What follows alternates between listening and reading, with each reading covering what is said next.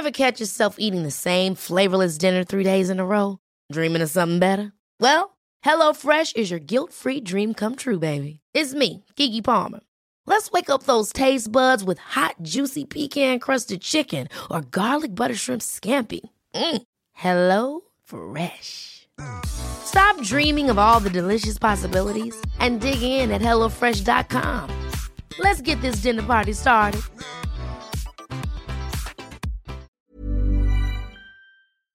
Heraldo Radio. Inicia. Las noticias de la tarde con Jesús Martín Mendoza en Heraldo Radio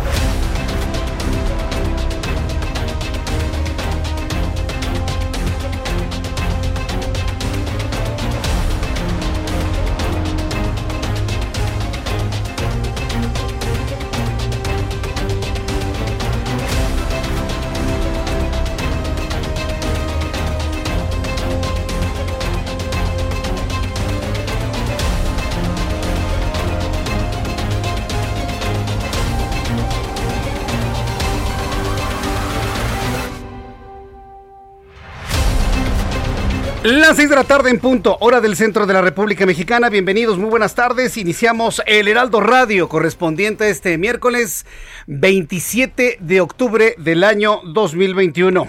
Me da un enorme gusto saludarla a través de los eh, micrófonos del Heraldo Media Group, del Heraldo Radio en toda la República Mexicana. Gracias por estar con nosotros esta tarde, como siempre lo hacemos, como siempre lo hacemos usted y yo juntos. Así que pues le invito a que le suba el volumen a su radio, suba el volumen a su radio que le tengo la información más importante hasta este momento.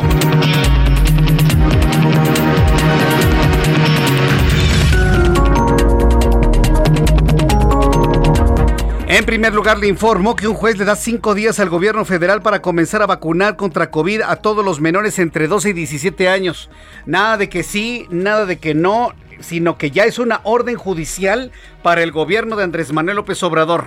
Tienen que empezar a vacunar sin importar las comorbilidades por un respeto fundamental al derecho a la salud que está consagrado en nuestra Carta Magna. Esa es de la, la argumentación. No hay más pretexto más que ese. Bueno, pues le tengo todos los detalles de esto. Un juez federal ha fijado un plazo de cinco días para que la Secretaría de Salud ya inicia un plan de vacunación a los menores de 12 a 17 años contra COVID-19. De no hacerlo, se va a denunciar el desacato del gobierno. Y el desacato significa no acatar. Cuando usted no acata una instrucción, se encuentra en desacato. Vamos a hablar del, concepto como tal. Bueno, pues el juez federal determina que si esto no empieza en cinco días, se va a denunciar el desacato de esta orden judicial ante la Fiscalía General de la República. Bueno, ¿usted cree que se va a hacer algo? Bueno, vamos a verlo finalmente. Pero el caso es que la noticia es importantísima. Finalmente, nuevamente hay una orden judicial. Recuerde que el gobierno federal había informado que iban a a defenderse de manera jurídica sobre este asunto. Le tendré todos los detalles más adelante aquí en el Heraldo Radio. Mientras tanto, la aerolínea comercial Volaris prevé iniciar operaciones en el nuevo aeropuerto, el que está en la base militar de Santa Lucía, con rutas desde Tijuana y Cancún con previa autorización gubernamental a partir del 21 de marzo de 2022 y de esa manera pues Volaris sería una aerolínea que anuncia vuelos desde esta ubicación geográfica, una ubicación algo compleja. En el Heraldo Televisión le presenté un reportaje de mi compañero Antonio Anistro en donde, por ejemplo, si salimos usted y yo para el aeropuerto de Santa Lucía, la base militar de Santa Lucía, desde aquí desde las instalaciones del Heraldo, hicimos ese ejercicio, nos tardamos en transporte público dos horas y media. Si nos vamos en Uber, nos tardamos casi dos horas, una hora con 50 minutos. ¿Sabe cuánto nos cobra un Uber desde aquí hasta Santa Lucía? 1.600 pesos. Cuando hizo el ejercicio mi compañero Antonio Anistro eran 800. Si usted en este momento toma usted su, su aplicación de Uber, haga el cálculo, pida llegar a Santa Lucía y le va a salir entre 1.300 y 1.600 pesos y además tiene que calcular más de dos horas de camino. Eso lo tiene que contemplar, por supuesto, la aerolínea, ¿no? Porque no sé cuántos clientes en realidad vayan a ir hasta allá. Conviene más ir al aeropuerto internacional de la Ciudad de México que un taxi le cobra 200 pesos. Más adelante le voy a tener todos los detalles de esto que se ha anunciado el día de hoy. Mientras tanto, el titular de Petróleos Mexicanos, Octavio Romero Lopeza, reveló que una omisión ocasionó el incendio de la plataforma del complejo Kumalupsap en Campeche en el mes de agosto pasado. ¿Se acuerdan cuando se estaba quemando el mar? Ah, bueno. En esa ocasión le voy a tener los detalles de lo que se informó el día de hoy. También informó que una investigación internacional reveló este miércoles que la compañía brasileña Oderbrecht entregó sobornos en México de 2006 a 2011 por 9.2 millones de dólares, un monto adicional al que ahora indaga la propia Fiscalía General de la República. Le informo que la noche del martes y la mañana de hoy la empresa Altos Hornos en Monclova, Coahuila, registró dos explosiones en un motor principal dejando a 11 trabajadores con quemaduras en diferentes partes del cuerpo y de diferente grado. El exsecretario de Seguridad Pública, Genaro García Luna, compareció eh, ante el juez en Estados Unidos, donde se acordó que el juicio en su contra, ¿sabe cuándo va a empezar el juicio en contra de Genaro García Luna? ¿Sabe cuándo? Dentro de un año. Sí, como lo oye, no le estoy bromeando. Hasta dentro de un año. El 24 de octubre de 2022. Claro, si no pasa algo antes, ¿no? Sí, en función de las defensas. 24 de octubre. Ah, pero claro, si hay algún tipo de apelación o algo que añadir, bueno, algo que interpelar, pues el juicio podría de alguna manera trazarse hasta el mes de noviembre del año, perdón, hasta enero o febrero de 2023. Así que si alguien tenía prisa para que se juzgara a Genaro García Luna, pues debo decirles que van a tener que esperar sentados, porque por lo menos un año se va a retrasar el juicio. Vamos con nuestros compañeros reporteros urbanos, periodistas especializados en información de ciudades. Saludo a mi compañero Alan Rodríguez. Hola Alan, ¿dónde te ubicas? Muy buenas tardes.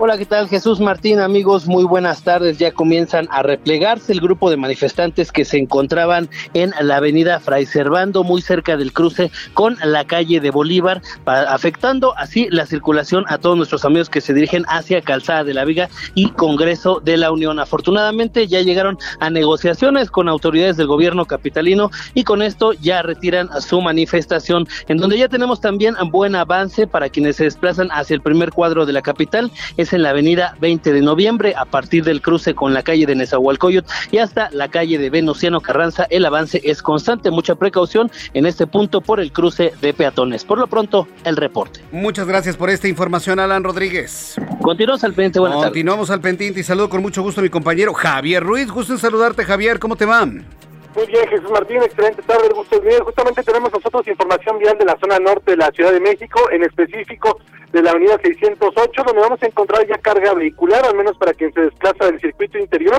y esto para quien desea llegar a la avenida 412 o bien para continuar a la avenida central Carlos Jan González. El sentido opuesto en general el avance es bastante aceptable, se superan los 50 kilómetros por hora, solo hay que moderar la velocidad. El circuito interior ya con carga, eso sí, una vez que se deja atrás la zona del Peñón de los Baños y para quien desea llegar hacia la incorporación con el circuito interior o más adelante para continuar a la calzada General Ignacio Zaragoza. El sentido opuesto, el avance es mucho más aceptable, algunos rezagos llegando al eje 1 norte y también llegando a la incorporación con la terminal número uno del aeropuerto internacional, superando ese punto la circulación mejora bastante en dirección hacia Congreso de la Unión. De momento, Jesús Martín, ese reporte que tenemos. Muchas gracias por la información, Javier Ruiz. Estamos atentos, buenas tardes. Hasta luego, muy buenas tardes. Vamos con mi compañero Daniel Magaña. Adelante, Daniel, gusto en saludarte. ¿Qué tal, Jesús Martín? Muy buenas tardes. Bueno, pues con motivo de la fiesta patronal en honor de San Judas Tadeo, pues la Secretaría de Seguridad Ciudadana, pues ya implementa desde esta hora un operativo para garantizar la seguridad de miles de feligreses que se espera que lleguen aquí a la parroquia de San Hipólito. Desde que al punto de medianoche, pues serán las eh, mañanitas el primer evento que marque esta aquí en esta parroquia. Y bueno pues hacer énfasis en que ya en semáforo eh, pues verde pues ya te imaginarás la cantidad de personas que se espera a partir de pues la noche y también todo el día de mañana. Ya hay algunos filtros precisamente para dosificar el ingreso hacia esta parroquia. También bueno pues algunas personas regalan gel al ingresar pero bueno, pues ya los elementos eh, policíacos se encuentran apostados en esta zona, una zona que de verdad hay que tomarlo en cuenta el día de hoy por la noche y mañana pues, eh, pues considerarlo dos veces para utilizar este tramo de reforma, la zona del eje 1 norte, la zona de la avenida de los insurgentes y el eje central serán vías alternas para evitar las aglomeraciones y también las complicaciones que se esperan a partir de esta noche. Reporte Jesús Martín, muy buenas tardes. Hasta luego, que te vaya muy bien. Gracias, Daniel Magaña, por la información. Buenas tardes. Mario Miranda, gusto en saludarte. ¿En dónde te ubicamos esta tarde? Adelante. ¿Qué tal, Jesús Martín? Buenas tardes. Pues nos encontramos en la zona poniente y te comento que la avenida de los insurgentes del viaducto Miguel Alemán en dirección al eje 5 Sur Eugenia, el eje 7 Sur Félix Cuevas y Río Miscuac presenta carga vehicular. En el sentido opuesto de Río Miscuac al viaducto Miguel Alemán encontraremos vialidad aceptable. El eje 5 Sur San Antonio en dirección al anillo periférico con asentamientos viales debido a la operación de la luz roja en los semáforos. Y finalmente el eje 7 Sur Félix Cuevas, presenta vialidad aceptable en dirección hacia el metro Miscuac. Jesús Martín, seguimos pendientes. Buenas tardes. Gracias por toda la información, Mario Miranda. Me da mucho gusto saludarte. Bueno, pues cuando ya son las 6 de la tarde con 10 minutos, hora del centro de la República Mexicana, vamos a revisar lo que sucedió un día como hoy, 27 de octubre. En México, el mundo y la historia con Abraham Arreola. Por los caminos del sur, vámonos para Guerrero. Porque en el Amigos, esto es un día como hoy en la historia. 1849, en México se funda el estado de Guerrero. 1904, en los Estados Unidos se inaugura el Metro de Nueva York. 2003, en Málaga, en España, se inaugura oficialmente el Museo Picasso. Además, hoy es el Día Internacional del Corrector de Textos o Día Internacional de la Corrección. También es el Día Mundial de la Terapia Ocupacional.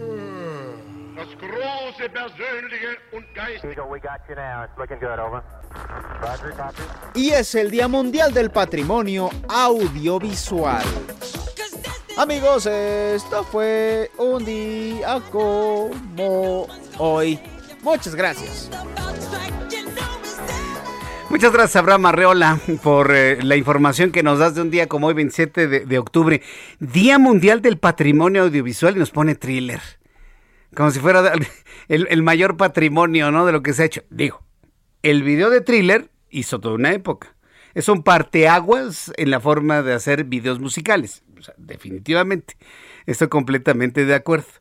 El, el, el, video de thriller de Michael Jackson es a la literatura lo que un cuento corto. O sea, eso me queda completamente claro. Pero de ahí a que ya sea patrimonio de la humanidad y de la historia, pues no sé. Creo que un poquito exageraste, mi querido Abraham, pero gracias por recordarnos. Yo no recordaba que se celebrara el Día del Patrimonio eh, Audiovisual de la Humanidad, pero qué bueno que finalmente existe. Vamos a revisar las condiciones meteorológicas para las próximas horas. El Servicio Meteorológico Nacional, que depende de la Comisión del Agua, pues está muy pendiente de todas las remanencias que se generaron a raíz de RIC y los efectos que tendría esto para las siguientes, para las siguientes horas. Por lo pronto, en cuanto a lo que da a conocer el Servicio Meteorológico Nacional, bueno, pues nos está dando un alertamiento de color naranja, lo que significa que, bueno, por lo pronto, eh, lluvias, eh, granizadas, intenso frío, no lo va a haber de manera peligrosa. Pero sí advertirle que el Frente Frío número 6 de la temporada invernal y la onda tropical número 39, así como un canal de baja presión, se mantienen como los sistemas más importantes en este momento. Viento con rachas de 70 a 80 kilómetros por hora, posibles tolvaneras, vientos con rachas de 50 a 60 kilómetros, ah, así como eh, rachas en San Luis Potosí, Zacatecas, Baja California Sur y Baja California y en el Mar de Cortés. En el pronóstico meteorológico se establece claramente que el Frente Frío número 6 va a ocasionar vientos fuertes en el norte de México, lluvias con chubascos en el oriente y centro de la República, además de viento de componente norte en las costas de Tamaulipas y el estado de Veracruz. Durante esta noche y madrugada, el Frente Frío número 6 se desplazará sobre el noreste y oriente de la República, originando estos chubascos que le he comentado. Hay una masa de aire frío, la onda tropical tropical número 39 que ya viene por ahí, un canal de baja presión sobre el sureste de México y bueno, todo esto provocará también intensas lluvias en el occidente, es decir, regresarán las lluvias prácticamente cuando terminamos el mes de octubre y estamos iniciando noviembre. Para mañana el Frente Frío número 6 se va a extender en el Golfo de México y cruzará la península de Yucatán, va muy al oriente, este sistema afortunadamente no pasará por el centro de la República Mexicana.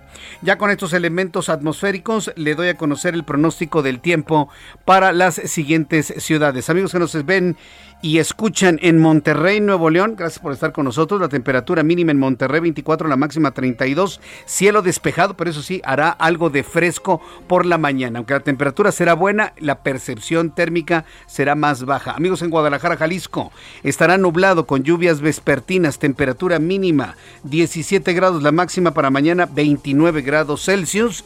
Y aquí en la capital de la República, el termómetro en este momento está en 23, la mínima mañana al amanecer 12 y la máxima para mañana 25 grados Celsius.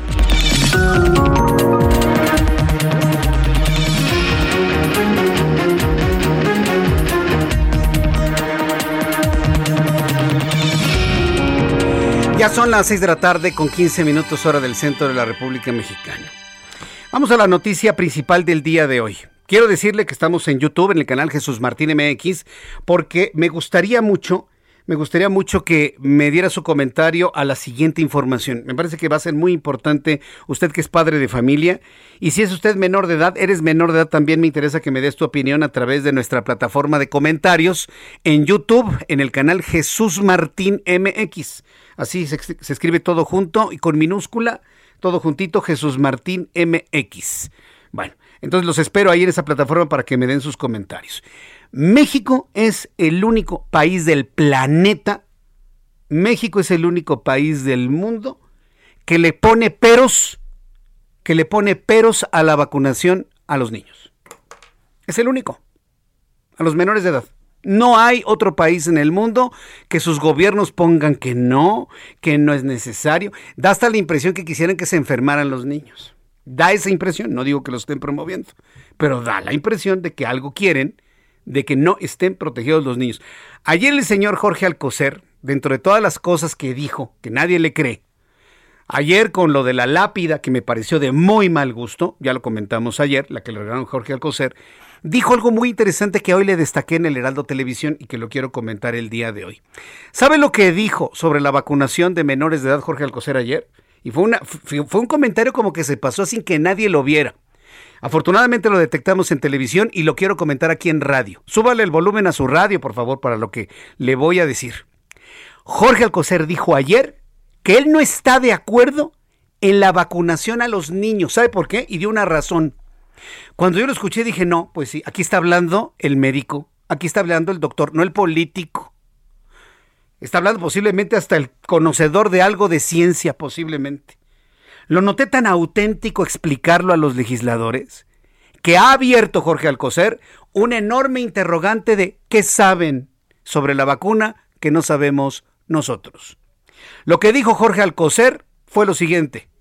Yo no estoy de acuerdo en que se vacunen a los niños, porque inclusive sería contraproducente. Vacunar a los niños les impide a ellos les impide a ellos el aprendizaje de su sistema inmunológico. Ándale. Vacunar a los niños contra el COVID-19 impide el aprendizaje del sistema inmunológico. Ah, caramba, yo me quedé. ¿Qué cosa? Dice, tan estoy convencido de ello que yo no voy a vacunar a mis nietos. Y se lo dijo a todos los legisladores. Y a mí me da una enorme pena que esta declaración, que me parece que es la central de todo, nadie la haya visto ayer. Eso fue lo que dijo Jorge Alcocer. A ver, ¿qué sabe Jorge Alcocer que contienen las vacunas que impiden que el sistema inmunológico se desarrolle correctamente? Ojo, ¿eh? Porque eso es lo que dijo y eso es lo que se entiende.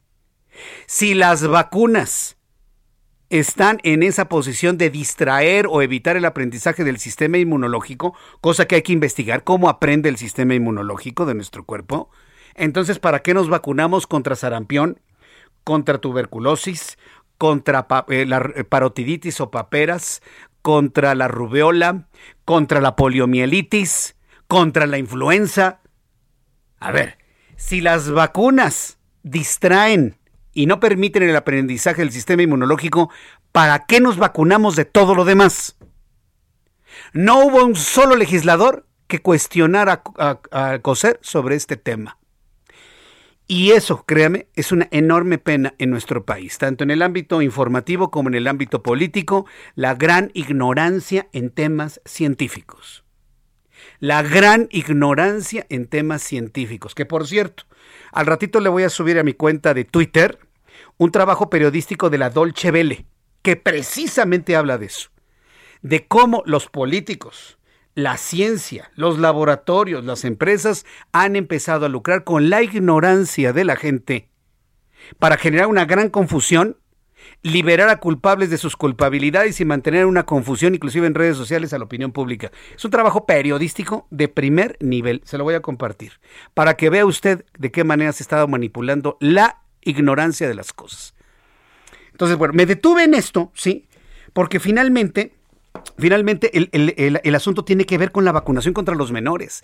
¿Qué sabe Jorge Alcocer que provocan las vacunas que dice que distraen el aprendizaje del sistema inmunológico? Sea como sea, hoy la Organización Mundial de la Salud, al día de hoy, y el concierto internacional consideran necesaria la vacunación a menores de edad, inclusive los niños de entre 5 y 11 años, y México es el único país de todo el orbe que se niega a vacunar a sus menores de edad. Sin embargo, una secretaria en funciones de juez federal, una secretaría en funciones de juez federal dio un plazo de cinco días. Un juez federal está dando un plazo de cinco días al gobierno federal, al gobierno de Andrés Manuel López Obrador, para iniciar con un plan de vacunación dirigido a los menores de entre 12 y 17 años de edad sin que existan condiciones sobre su estado de salud. De incumplirse este mandato se va a denunciar el desacato judicial ante la Fiscalía General de la República, porque las autoridades sanitarias estarían incurriendo en el delito de abuso de autoridad. Así lo ha establecido este juez federal. Hoy la jefa de gobierno Claudia Sheinbaum pues recordó que es importante la vacunación para menores, pero siempre y cuando comprueben que tienen una comorbilidad. Carlos Navarro nos tiene la información. Adelante, Carlos. Buenas tardes, Jesús Martín. Te saludo con gusto a ti al auditorio y comentarte que después de la asistencia de menores a centros de vacunación donde no lograron comprobar que tenían alguna de las 40 comorbilidades que definió la Secretaría de Salud Federal para recibir la vacuna contra COVID-19, la jefa de gobierno de la Ciudad de México, Claudia Sheinbaum, recordó que es necesario un documento que acredite la enfermedad. En conferencia de prensa, la mandataria capitalina informó que se les pide una serie de requisitos. Escuchemos. Pero se les está pidiendo, pues, algunos requisitos para poderse vacunar. Eh, la Secretaría de Salud Federal estableció comorbilidades graves eh, y en algunos casos inclusive no tratadas adecuadamente. Entonces tienen que tener pues un eh, dictamen o un, eh, un escrito por parte de un médico especializado para poderlo hacer en caso de que no se hayan inscrito. Pero en general se les está pidiendo que se inscriban, se establezca ahí si son factibles de tener la vacuna o no y a partir de un SMS que se les, invita, se les envía, se les da la cita. Carlos Navarro. Aquí te comento que las autoridades locales estiman un universo total de 150 mil menores con comorbilidades en la capital del país. Sin embargo, hasta el corte de hoy solamente han acudido por su biológico de Pfizer un total de 11 mil 782. No hay una demanda como se había esperado. Recordarle a la población que las dos sedes vacunadoras se encuentran en la Biblioteca Vasconcelos, en la Alcaldía Cuauhtémoc y el Centro de Estudios Superiores en Ciencias de la Salud, el Censis Marina, en Coyoacán. Mañana, mañana es el último día para que puedan acudir a vacunar este sector de la población, Jesús Martín. Bien, pues muchas gracias por esta información, Carlos Navarro. Hasta luego, buenas tardes. Hasta luego, que te vaya muy bien. Pues claro, es obvio. Si no hay una demanda de vacunas para menores de 12, de 17 años, de entre 12 y 17 y seguramente entre 5 y 11 años, pues es obvio que es el efecto de lo dicho por el secretario, por un secretario de, de salud, quien no recomienda la vacuna porque dice que distrae el aprendizaje del sistema inmunológico. Yo estoy buscando ya especialistas, tanto para televisión como para radio, para que nos expliquen qué es esto. Hasta lo poquito que yo he llegado a entender, porque yo sí me preparo y me pongo a leer sobre el asunto del sistema inmunológico y dónde reside y demás, el sistema inmunológico nunca deja de aprender, ¿eh? jamás. Porque en el momento en que usted vive y respira, no sabe la cantidad de virus, bacterias y hongos que se mete por la nariz y por la boca. No tiene usted una idea de todo lo que le entra a su cuerpo. Y quien trabaja aprendiendo, defendiéndonos de eso, es el sistema inmunológico. Lo que ha pasado con el COVID es que ha enfermado y ha matado a personas que tienen un sistema inmunológico deprimido por cualquier razón. La primera razón precisamente son las comorbilidades. Estar obeso, tener diabetes, tener hipertensión, eh, tener cáncer, tener alguna otra enfermedad. Eh, pero el sistema inmunológico ya lo entendemos como la parte central de si salimos adelante o no, del COVID, del sarampión, de la polio, de lo que sea, de lo que tengamos en el cuerpo. Esto es muy importante señalarlo. Entonces yo espero en estos días tenerle alguna explicación de qué es esto, ¿no? ¿Cómo aprende el sistema inmunológico? ¿Qué quiso decir el secretario de salud? Y evidentemente ante esta duda, pues hay muchos padres de familia que dicen, no hombre, para saber lo que tengan la vacuna, mejor ni los vacuno a mis hijos. Y por eso no hay esa demanda que se esperaba. ¿Qué ocurrirá dentro de cinco días? Empezará la vacunación sin importar la comorbilidad en todo el país por una orden judicial lo estaremos viendo. Yo le invito a que no nos perdamos esto de vista. Y le invito para que me escriba a través de YouTube en el canal Jesús Martín MX. Aquí tengo un gran eh, número de amigos que ya me están enviando preguntas, comentarios que habremos de leer en unos instantes. Y le invito para que me escriba en Twitter también, arroba Jesús Martín MX.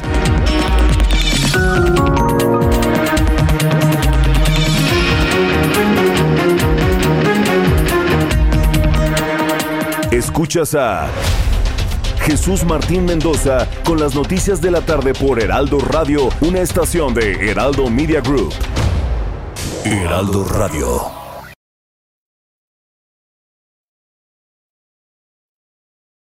Heraldo Radio.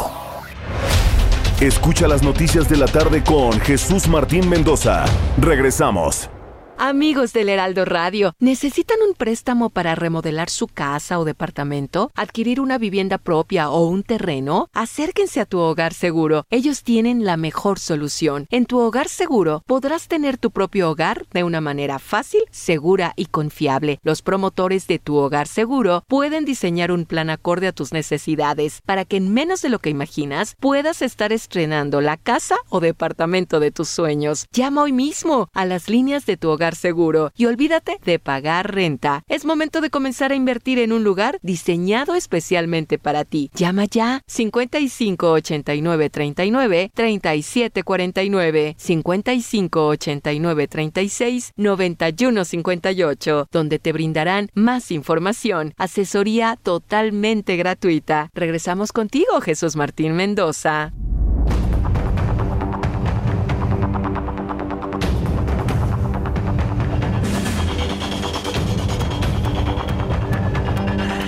Ya son las 6 de la tarde con 31 minutos hora del centro de la República Mexicana. Eh, bien, es que me estaban dando aquí alguna instrucción. Estaba precisamente viendo lo que, lo que había dicho precisamente Alcocer, eh, Jorge Alcocer, sobre el tema de las vacunas y que se lo presenté hoy más temprano aquí en el Heraldo Televisión.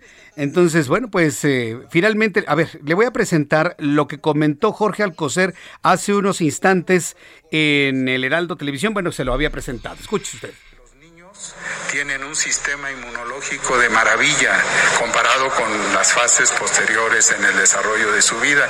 ¿Y cómo vamos a entorpecer ese aprendizaje de su sistema inmunológico, de sus células que nos defienden en toda nuestra vida, con una llegada de una estructura totalmente e inorgánica como es una vacuna? A mis nietos no los vacuno. Si tienen una comorbilidad, adelante, y eso es lo que ya se empezó con poblaciones más jóvenes. Esto fue lo que comentó el propio secretario de salud.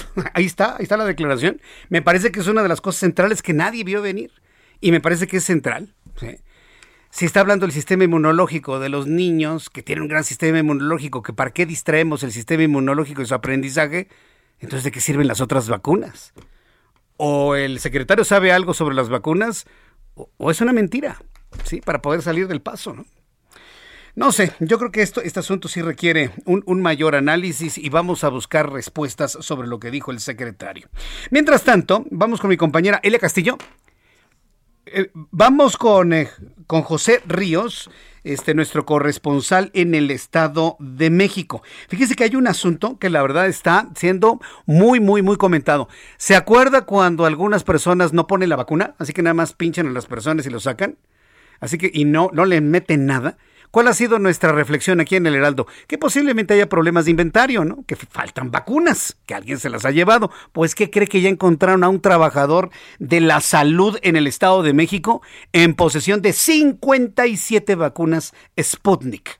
Un trabajador del Instituto de Salud del Estado de México es investigado por autoridades tras encontrarle en su posesión dosis de vacunas Sputnik V de forma injustificada. José Ríos, corresponsal en el Estado de México, danos más detalles, por favor. Adelante. ¿Qué tal, Jesús Martín? buenas tardes. Te saludo con gusto a ti, al auditorio que nos escucha por El Heraldo Radio. Pues bueno, para informarte que un trabajador del Instituto de Salud del Estado de México es investigado por las autoridades tras encontrarle en su posesión 57 dosis de vacunas Sputnik B. Esto sucedió en el municipio de Teotihuacán, donde pues bueno, mantenía estas dosis de manera injustificada. Las autoridades también indagan al servidor público por llevar a cabo un inadecuado manejo operativo del biológico, toda vez que su conservación requiere de una cadena de frío que asegure la temperatura de congelación de estas vacunas. Asimismo, las autoridades abrieron un expediente este 26 de octubre y se giró un oficio por el que se solicitó al jefe de la jurisdicción sanitaria de Teotihuacán una información clara y relacionada con estos hechos.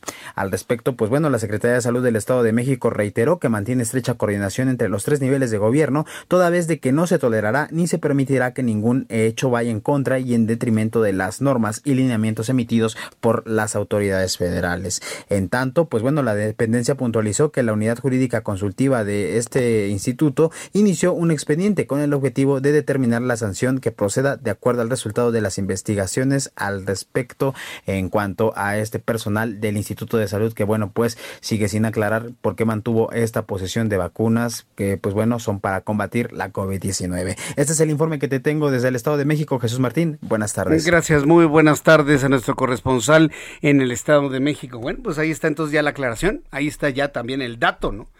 ¿Por qué de repente no le ponen vacuna a algunos? Pues porque faltan vacunas. ¿Qué hacía ese trabajador con 57 vacunas? Y además chas a perder. Porque no creo que tenga un refrigerador que baje la temperatura a 20 grados bajo cero. No creo que lo tenga. ¿Qué hacía con esas vacunas? Ya la autoridad precisamente está investigando. En otras noticias, nuestra compañera Elia Castillo, reportera del Heraldo Media Group, nos informa que hubo omisión en el incendio de la plataforma de Campeche. ¿Se acuerda cuando estaba quemando el mar? Elia Castillo, adelante, te escuchamos. Muy buenas tardes. Muy buenas tardes, Jesús Martín, te saludo con gusto, así es. Eh, eh, hoy en comparecencia el titular de Petróleos Mexicanos, Octavio Oropesa, reveló que justamente se trató de una omisión, lo que ocasionó el incendio en la plataforma EQA2 del complejo Comalopsap en Campeche. Justamente este incendio al que te refieres en agosto pasado, justamente el 22, el 22 de agosto pasado, y eh, por ello hay siete funcionarios separados de su cargo y la Fiscalía General de la República realiza además una investigación sobre el siniestro que lamentablemente dejó como resultado siete personas muertas. Te comento que durante su comparecencia ante las comisiones de energía e infraestructura, el funcionario reconoció que justamente el incendio del pasado 22 de agosto en esta refinería, que dejó una afectación económica solo por el valor de la producción de un millón seiscientos mil barriles de petróleo de alrededor de 103.5 millones de dólares durante esta comparecencia, entre otros temas que el director de Pemex trató fue el nepotismo. los los legisladores de oposición le cuestionaron que tenga aproximadamente 16 personas eh, de su familia en la nómina de Pemex, eh, pues acusación que el director de Pemex rechazó y e incluso llamó mentirosa a una legisladora del PRI. Escuchemos cómo lo dijo. Compórtese, diputada. Déjeme contestar.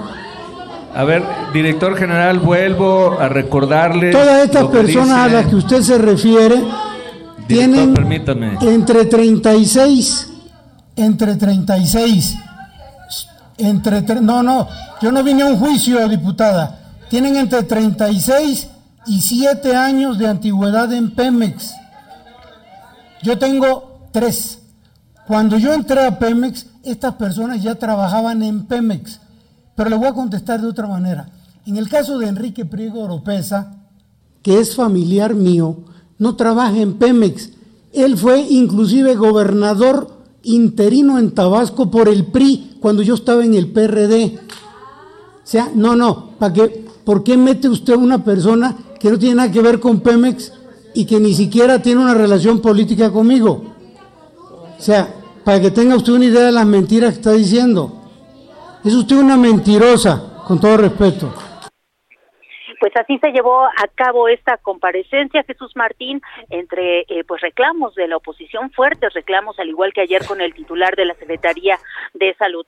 Te comento eh, por último que el secretario, de, eh, perdón, que el director de Petróleos Mexicanos, pues al final se despidió de los legisladores y dijo, agradeció a los reclamos de la oposición y dijo que habían sacado el cobre. Este es el reporte que te tengo. Estaba bien enojadito, ¿verdad? Yo creo que esperaba un día de campo, o qué esperaba, ¿no? El director de Petróleos Mexicanos, Elia. Así es, la verdad es que se exaltó, se, subieron los ánimos tanto de la oposición como del eh, director de Pemex que respondió a todos los ataques de la oposición. Bien, Elia, muchas gracias por la información. Muy buena tarde. Hasta luego, que te vea muy bien. Bueno, pues esto es lo que eh, eh, sucedió con el titular de Petróleos Mexicanos, Octavio Romero Oropesa, quien reveló una omisión, que esta omisión ocasionó el incendio de la plataforma EQA12 del complejo Lopsap. Dice, yo no vengo a un juicio, ¿eh? Yo no, estaba furioso el hombre. Pues sí. Es que querían secretarías, querían direcciones, querían gobernar. Bueno, pues así se vive, ¿no? Así siempre se ha vivido, ¿no? También cuando estos, estas ideologías eran oposición, pues así, así cuestionaban a los directores y así les gritaban y así exigían respuestas igualito, ni más ni menos. Vamos con Alejandro Montenegro, es nuestro corresponsal en Coahuila, y es que allá el incendio en sede de Altos Hornos de México deja 11 trabajadores lesionados.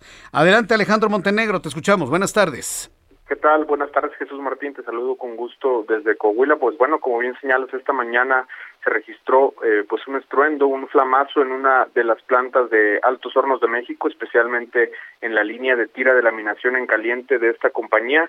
Y es que cuando varios trabajadores se encontraban reparando el cableado del motor principal de esta línea, pues se registró eh, un estruendo que, eh, como bien señalas, lesionó a 11 trabajadores, siete de ellos sufrieron quemaduras de primer y segundo grado, mientras que los cuatro restantes tuvieron eh, problemas en, en, sus oídos a raíz del estruendo que se generó. Comentarte que de los 11, todos los 11 trabajadores fueron trasladados a la clínica 7 del Instituto Mexicano del Seguro Social y ya por la tarde cuatro de ellos ya fueron dados de alta, mientras que los siete restantes permanecen internados, aunque están estables y sin riesgos mayores. Comentarte que los trabajadores Melchor Ortiz, Hugo Macías, André Gutiérrez, Pedro Torres, Juan Valadez, José Leije, Jesús Ruiz fueron los que registraron quemaduras de primero y segundo grado, mientras que Noé Ortiz, José Briceño y Víctor Herrera, así como un practicante de nombre Carlos Rodríguez, fueron los que sufrieron de un impacto auditivo por este estruendo.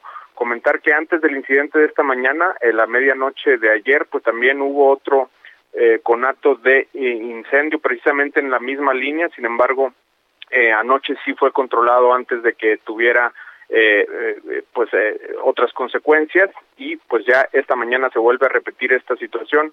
Ya con estos 11 trabajadores. Sin embargo bueno pues comentar que de acuerdo con AMSA todos están fuera de peligro y cuatro de ellos como te decía ya fueron dados de alta Jesús. Correcto. Gracias por esta información Alejandro Montenegro muy buenas tardes. Vamos a estar al pendiente del estado de salud de estos trabajadores y le mantendré informado aquí en el Heraldo Radio. Son las 6 de la tarde con 42 minutos hora del centro de la República Mexicana. Hablemos del regreso a clases. Hablemos del regreso a clases, son de las cosas que están en la mesa. Hablaremos también de paquete económico, ley de ingresos ya aprobada, presupuesto de egresos que ahora se negocia, el paquete fiscal también en unos instantes más aquí en el Heraldo Radio. Pero ¿qué pasa con el regreso a clases? ¿Qué sucede? ¿Ya es oficial el regreso a clases presenciales? Luego de que la titular de la Secretaría de Educación Pública, la, maestra Delfina Gómez, ha mencionado que el regreso a clases presenciales es inminente y se espera que este se dé en el mes de noviembre, existe la duda de alumnos y tutores si es oficial el retorno a las aulas en noviembre. Todavía no hay una claridad, inclusive las escuelas particulares, por ejemplo, que están olvidadas de todo absolutamente del sistema educativo nacional y más ahora que nunca, ¿eh?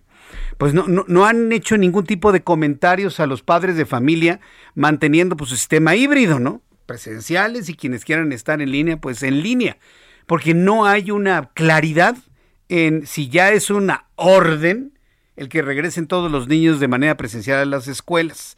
Vamos a entrar en comunicación con Miguel Ángel Laporta. Él es director nacional de World Vision, a quien yo le agradezco mucho estos minutos de comunicación con el auditorio del Heraldo Radio. ¿Cómo le va? Gusto saludarlo, Miguel Ángel. Muy buenas tardes. Hola Jesús, buenas tardes. Gracias por la oportunidad de saludarte a ti y a tu auditorio. Pues esta consulta que le hicieron a los niños y a los adolescentes sobre el regreso a clases y que ha superado las expectativas en cuanto a, vaya, entiendo que los niños quieren regresar a las clases. ¿Qué es lo que arroja este estudio realizado a niños y adolescentes?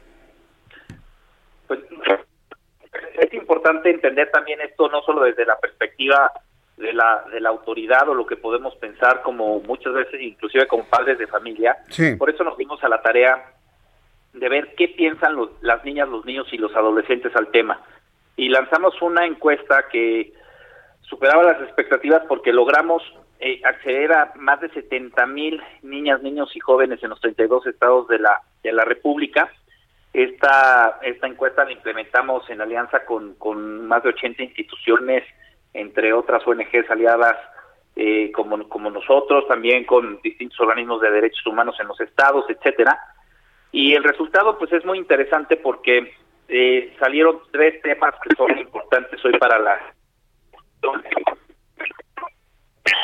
para regreso a clases, pero también hay que volverle a marcar, Ángel. vamos a volverle a marcar, ¿no? A ver si podemos tener la comunicación vía WhatsApp por favor, para poder tener una comunicación mucho más clara, mucho más limpia con Miguel Ángel Laporta. ¿En qué consiste esto? La opinión del gobierno, la opinión de los padres, es importante la opinión de los niños.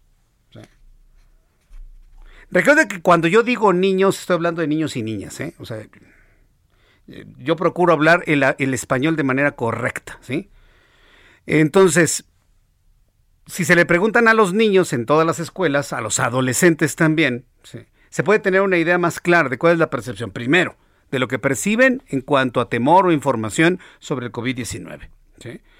Y, de otra manera, y, de otro lado, pues tener una, elementos más en la mano. Ahora bien, aquí la pregunta es, ¿realmente estos elementos de opinión de niños, adolescentes, padres de familia, maestros, sector gubernamental, realmente son tomados en cuenta en quien de alguna manera toma decisiones o recomienda hacer una u otra cosa, yo tengo mis dudas. O sea, qué bueno que se hacen este tipo de ejercicios, pero de ahí a que sean tomados en cuenta, créanme que esa es otra cosa, ¿eh? esa es harina de otro costal. Si se hicieran trabajos de investigación ¿sí? a estos sectores de la población, entendiendo a adolescentes y a todos los niños, y que sean tomados en cuenta, bueno, pues otra cosa sería, pero no, no. Realmente no sé hasta qué punto, y ahorita se lo vamos a preguntar precisamente a Miguel Ángel Laporta, hasta qué punto es esto de alguna manera pues atendible, útil, necesario, si quien lo, el destinatario no lo va a ver. Este, muchas gracias, Miguel Ángel Laporta. Creo que ya estamos nuevamente en comunicación. Entonces, se hizo esta consulta también a los niños para tener una visión más integral de las cosas, ¿no es así? Así es, así es, Jesús. Y te decía, salió el tema muy importante del regreso a clases. También encontramos muchos resultados sobre la violencia infantil que se ha vivido en los últimos 18 meses y también el tema del trabajo infantil. ¿Y por qué saco estos temas de trabajo infantil y violencia? Porque al final el regreso a clases también es una solución para ir mitigando este tipo de, circunstancias que hoy se están dando en, la niñez. Nada más por darte algunos datos, 63% de los niños encuestados eh, tienen preocupación de, de, de, este, de miedo a, tener temas de violencia. En las denuncias oficiales en temas de violencia han incrementado en 40% y además en este sentido preocupa mucho que los, los, eh, los, los jóvenes, los niños no tienen hoy espacios libres seguros en ese, en ese sentido, ¿no? Entonces hay miedo por hacer denuncias, inclusive 35% de los niños dicen que motivan a, que se denuncien este tipo de, circunstancias y 24% pide fortalecer sistemas de justicia en este, en este sentido, ¿no? El trabajo infantil también ha incrementado por la misma deserción escolar que se está generando a raíz de, no tener un regreso a clases y también desde esa perspectiva eh, también hay mucha preocupación y vemos que hay mucha preocupación también en los niños porque también perciben en eh, los niños y los adolescentes pues un freno en las economías familiares, ¿no? Entonces, desde esta perspectiva, hoy entendemos en el regreso a clases como un medio que nos puede ayudar a mitigar temas de violencia y de trabajo infantil, además de la, parte académica social que, que, es de sentido común. En ese sentido, eh, también lo que nos manifiestan los, los, niños y las niñas es que quieren hacerlo de una manera, de una manera segura, ya que hay una necesidad importante. Nosotros, eh, gracias al apoyo de nuestros donantes, de más de 19 mil personas que nos apoyan mes a mes con donativos personales y los corporativos, en los últimos meses que lo que hemos hecho es dedicar mucho de nuestros esfuerzos a acompañar a que las escuelas tengan sanidad para que puedan regresar a clases de una manera segura. Estamos apoyando con gel, eh, en alcohol, con termómetros, con tapabocas para que esto se pueda dar de manera segura. Pero esto también es un llamado a la autoridad a que lo que, a que apoyen y que se asegure de que así sea, ¿no? Nos preocupa mucho ver el recorte presupuestal que está habiendo inclusive en temas de infraestructura por parte de la Secretaría de Educación Pública, que hoy es más necesario que nunca antes, entendiendo que los planteles llevan 18 meses cerrados en, en, la gran mayoría de los casos.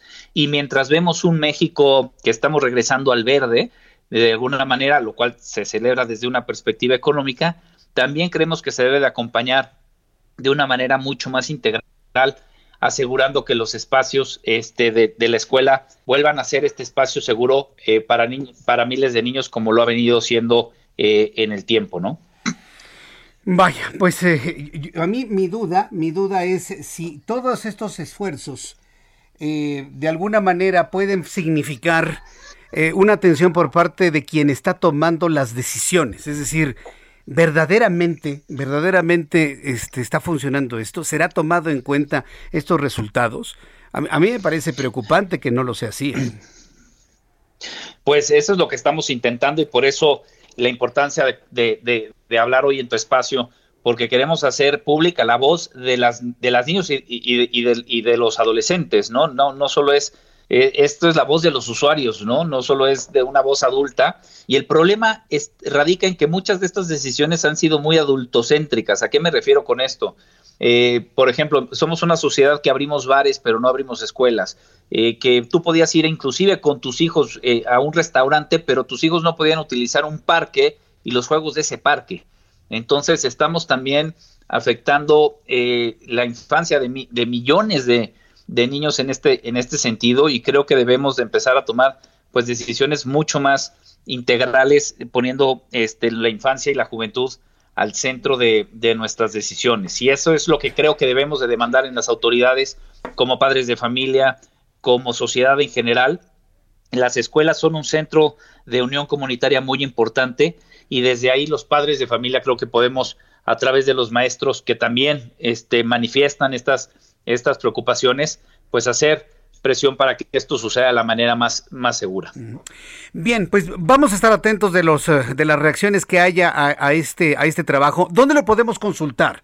¿En dónde podemos observar y consultar más datos de, de, este trabajo que han realizado?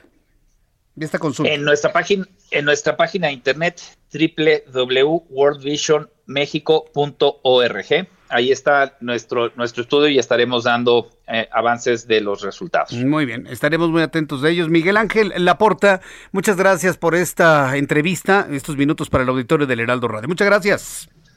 Gracias a ustedes, hasta luego. Hasta luego, que le vaya muy bien. Es Miguel Ángel Laporta, director nacional de World Vision.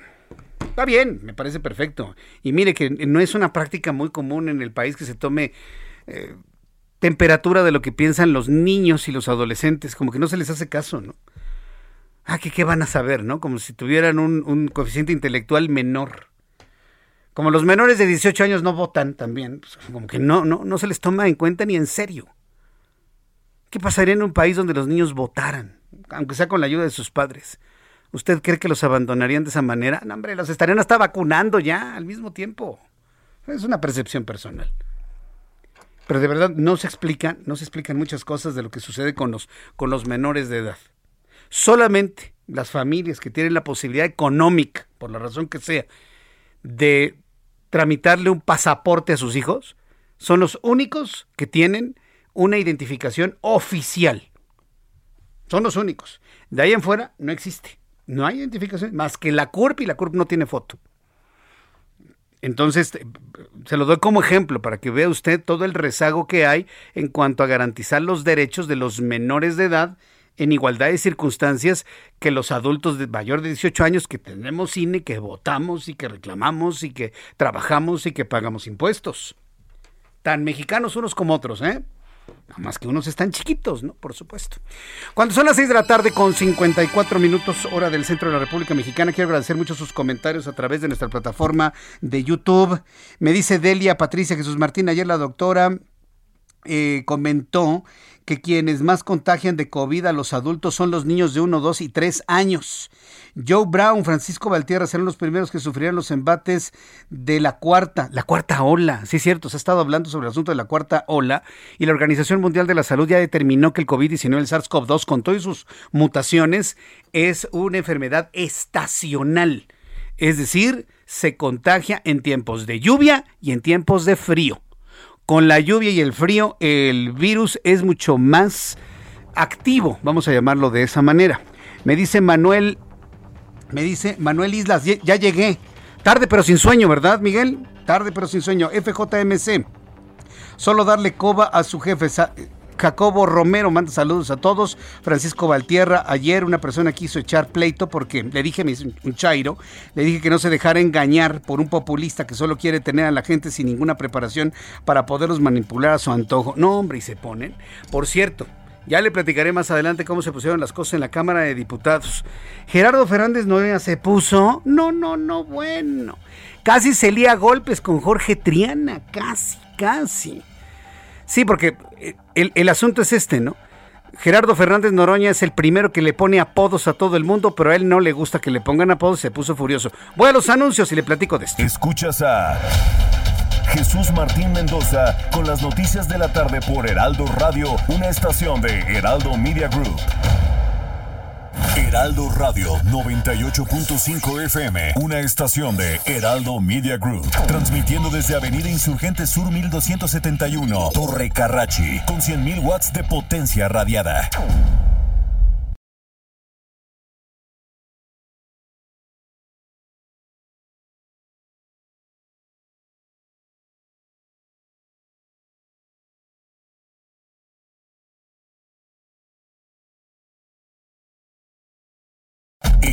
Radio. La HCL se comparte, se ve y ahora también se escucha. Escucha las noticias de la tarde con Jesús Martín Mendoza. Regresamos.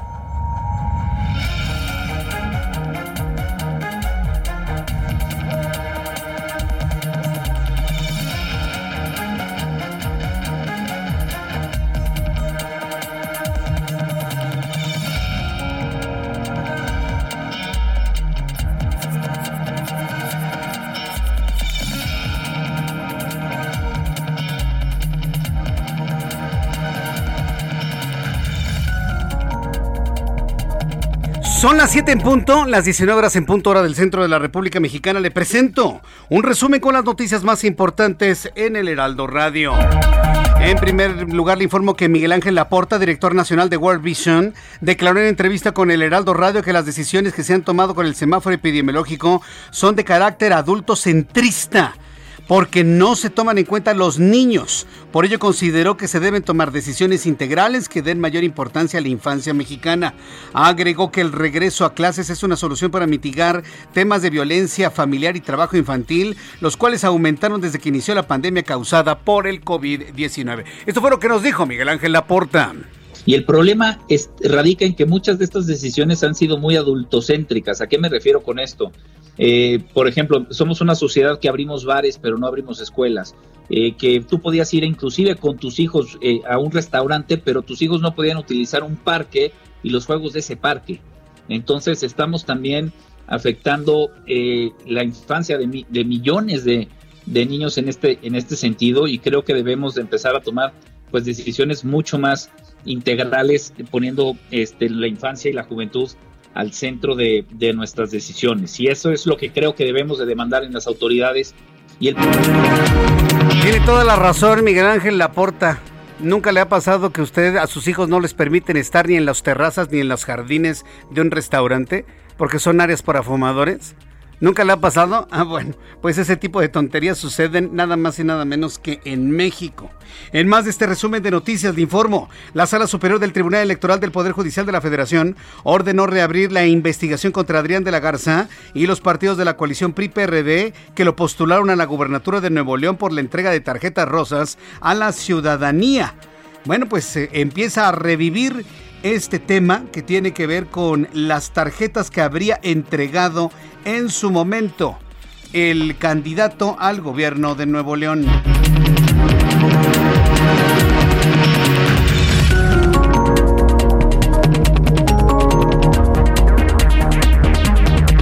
También informo que Vicente Fernández dejó el área de terapia intensiva tras ser hospitalizado desde el mes de agosto por una caída mediante un comunicado. Los médicos revelaron que el charro de Huentitán ya está fuera del área de terapia intensiva, aunque resaltaron que seguirá hospitalizado para su rehabilitación.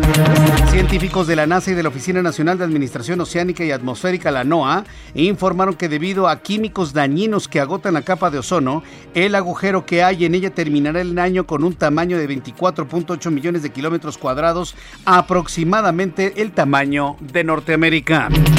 Le informo que la Organización Panamericana de la Salud pidió este miércoles a los líderes del G20 un fuerte compromiso para garantizar un acceso más equitativo a las vacunas contra COVID.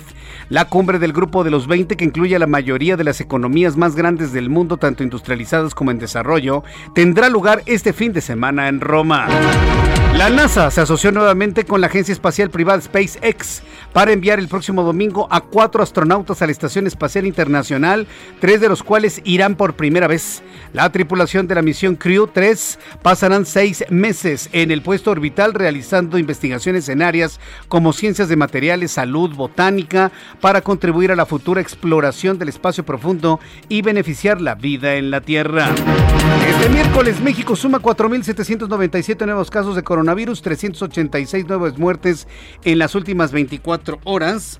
El semáforo, perdón, el acumulado de contagios es de 3.793.783, 287.274 defunciones, de acuerdo con el informe de la Secretaría de Salud. Son las noticias en resumen. Le invito para que siga con nosotros. Le saluda Jesús Martín Mendoza.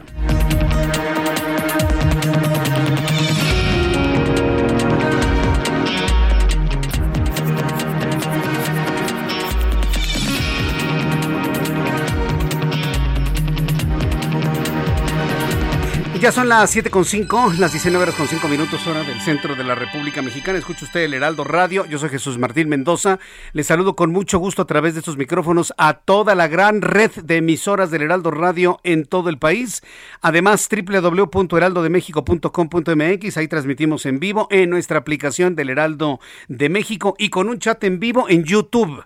Le invito para que nos escuche a través de YouTube y me comente a través de este chat en vivo en Jesús Martín MX. Jesús Martín MX. Yo le invito para que me envíe sus comentarios en esta plataforma, Jesús Martín MX, a través de YouTube. Vamos con nuestros compañeros reporteros urbanos, periodistas especializados en información de ciudad.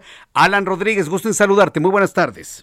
Jesús Martín, amigos, muy buenas tardes. Ya tenemos tránsito complicado en el eje central Lázaro Cárdenas a partir del viaducto Miguel Alemán Valdés hasta el cruce con el eje 3 Sur. A partir de este punto tenemos un corte a la circulación por parte de la Secretaría de Secretaría de la Secretaría de Seguridad Ciudadana. Esto debido a un bloqueo que tenemos a la altura de Izazaga. Se trata de un grupo de indígenas artesanos quienes están solicitando apoyo del gobierno capitalino para acceder a los programas sociales, en especial a los que se refieren a la vivienda. La alternativa para circular esta tarde es la avenida Vertis y su continuación Luis Moya para nuestros amigos que se dirigen hacia el centro de la Ciudad de México. Por lo pronto, el reporte que tenemos con este corte a la circulación, hay que estar al pendiente ya que en estos momentos se lleva a cabo la negociación para ver si se libera o no esta vialidad.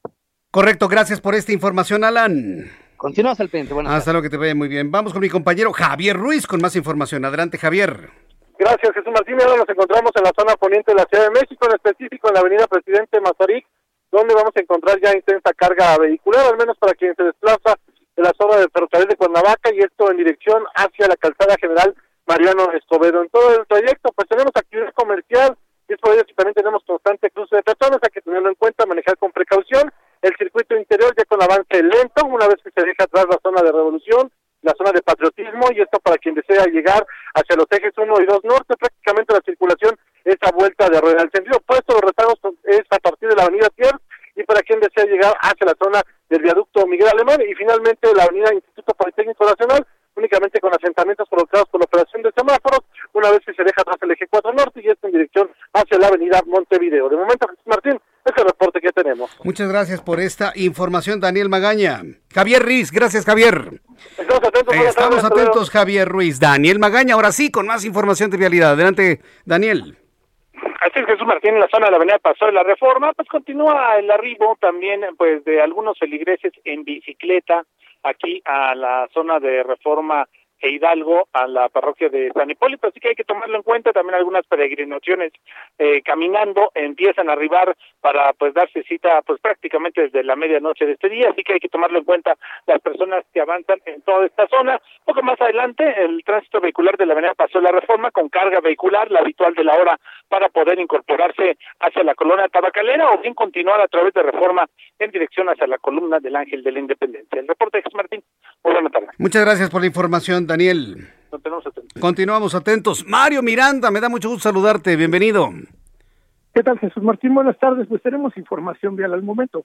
Para informarles a nuestros amigos automovilistas que se dirigen al circuito interior de Churubusco, encontrarán bastante carga vehicular en el tramo de insurgencias al calzada de Tlalpan debido a un percance automovilístico en los carriles centrales.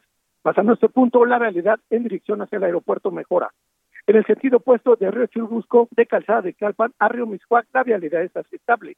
Avenida Patriotismo de Félix Cuevas al viaducto Río Becerra con tránsito favorable y finalmente Avenida Revolución de Benjamín Franqui a Barranca del Muerto con carga vehicular. Seguimos pendientes, Jesús Martín. Muchas gracias por esta información, Mario. Seguimos pendientes, buenas tardes. Que te vaya muy bien, hasta luego.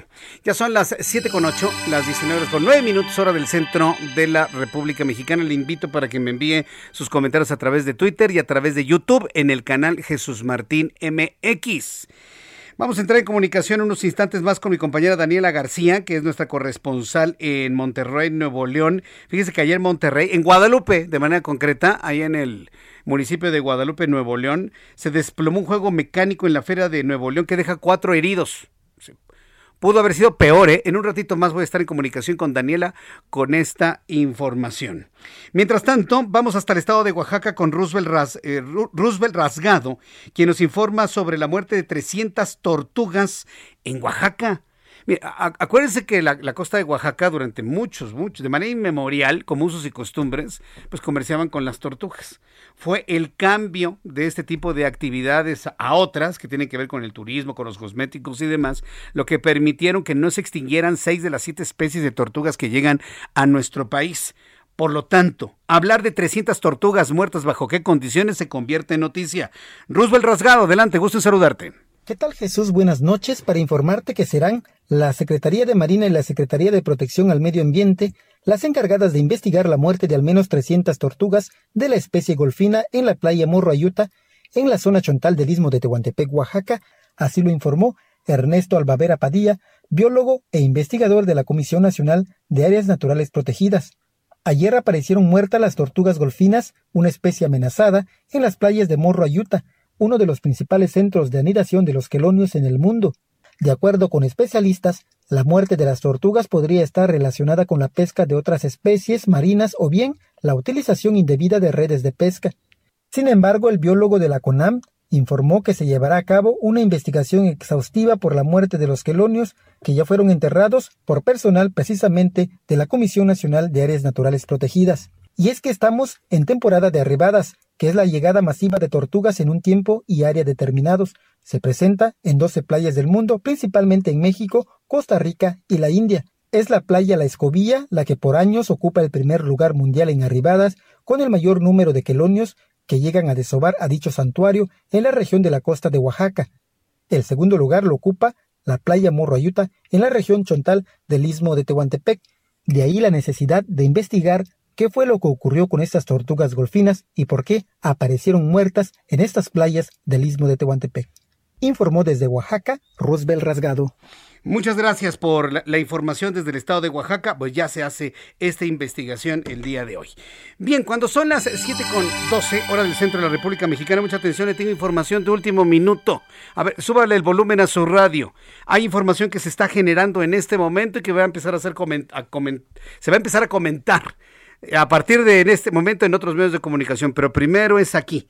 Hay noticias sobre la situación que vive la Universidad de las Américas Puebla. ¿Lo recuerda?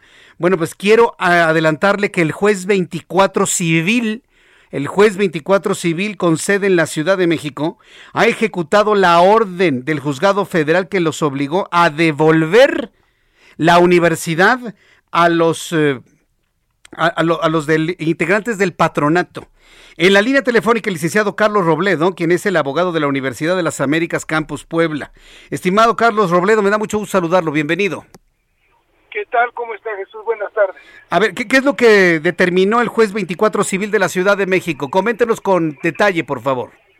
Sí, el juez eh, simplemente eh, acordó eh, este, cumplir con el mandato que el, juez tercero de Puebla, el juez federal de Puebla, le instruyó que hiciera y es que y es, era por sexta vez, no es la primera, es la sexta vez que el juez de Puebla les dice al juez de, de, 24 civil que cumpla con la suspensión provisional con la que se quedan sin efecto las medidas las medidas dictadas por ese juez 24 con las que ilegalmente tomaron posesión de la de la universidad. Entonces, al quedar sin efecto esas medidas que ahora está cumpliendo con la suspensión, pues simple y sencillamente las cosas se retrotraen al estado que guardaban y, pues listo, se retrotraen. Eh, el patronato espurio, que siempre dijimos que fue un espurio, el rector espurio, que es un rector espurio, pues simple, y sencillamente ya no existen y se tienen que retrotraer las cosas a como estaban antes, es decir, el patronato, el patronato de la familia Jenkins, el doctor Derbez y demás son los que están en control de la universidad. Entonces el patronato de la familia Jenkins y Luis Ernesto Derbez es el rector legítimo en funciones de la Universidad de las Américas en Puebla, punto. Sí, y lo era desde siempre lo ha sido. julio. Lo que, me, queda claro que siempre lo ha sido. El juez, 24 este, de la Ciudad de México eh, se negaba a cumplir con la orden del juez de, de eh, este tercero de distrito de Puebla y hasta ahora lo está cumpliendo, entonces está cumpliendo con lo que tenía que haber cumplido hace cuatro meses. Y si no lo cumplen, y si el otro patronato se sigue ostentando en algunos medios de comunicación como el patronato en funciones, y Armando Ríos Peter sigue apareciendo en entrevistas como el rector de la Universidad de las Américas Campus Puebla, ¿cuáles van a ser sus responsabilidades legales? No, bueno, las responsabilidades las tienen todos, están actuando sin derecho evidentemente, entonces, bueno, ya tomaremos en su momento las, las, medidas que hay que hacer.